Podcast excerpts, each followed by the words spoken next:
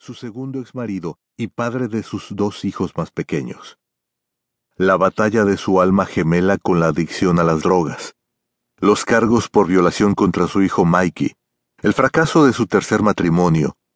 Todos estos eran acontecimientos desgarradores, pero nunca la había visto tan completamente lastimada y angustiada, tan emocionalmente aplastada como ese día en el hospital.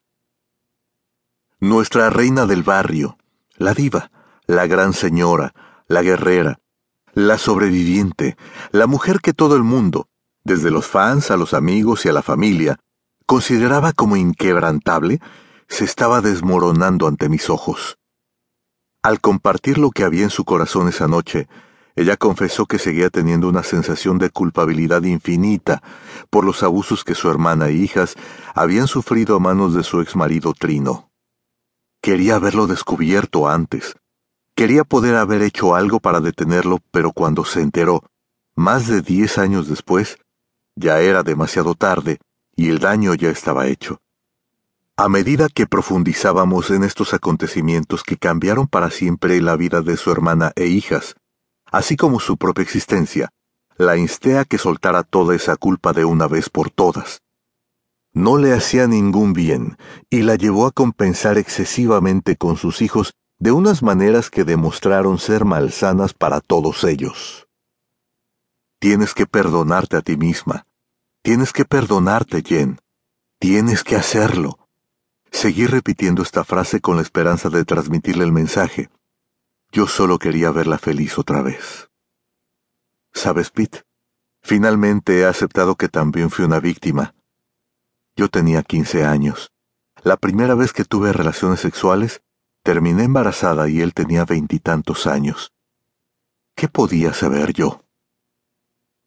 Ella tenía razón, y también había sufrido abuso doméstico, demasiado para que un adolescente pudiera lidiar con él, pero de alguna manera logró seguir adelante. Me alegré al verla aceptar que ella también había sido una víctima. Entonces la conversación dio un giro sobre las circunstancias de su vida actual. La única razón por la que sentía que su mundo había sido destrozado en un millón de pedazos. Su hija Chiquis. Jen estaba muy herida y llena de incredulidad, tratando de conciliar lo que ella creía que era la traición definitiva de su hija. En esa época no podría importarle menos Esteban, quien muy pronto sería su ex marido. Perder a un hombre era nada comparado con la posibilidad de perder a una hija. Chiquis era su sangre, su bebé, su mejor amiga, su confidente. Habían estado juntas en los momentos más difíciles desde que Jenny la tuvo a los quince años, de modo que pensar que Chiquis la había traicionado de semejante manera le causó mucho dolor y una decepción y una deshonra insoportables.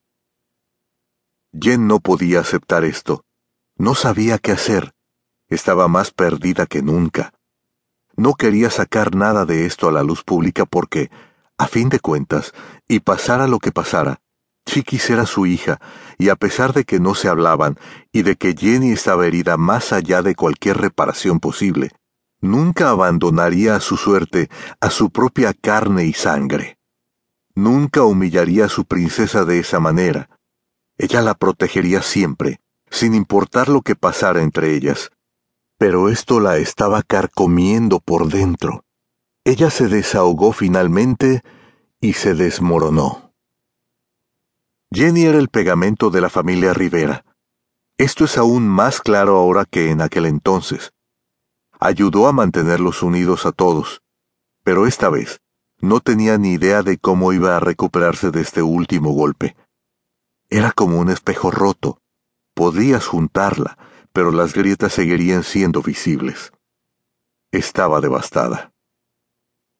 Sentada delante de mí, estaba una mujer que era adorada por millones de personas, que se había puesto manos a la obra y trabajado incansablemente durante años para hacer su sueño realidad.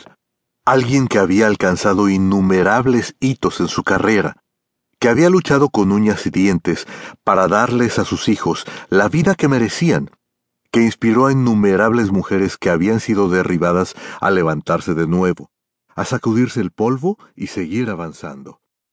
Sin embargo,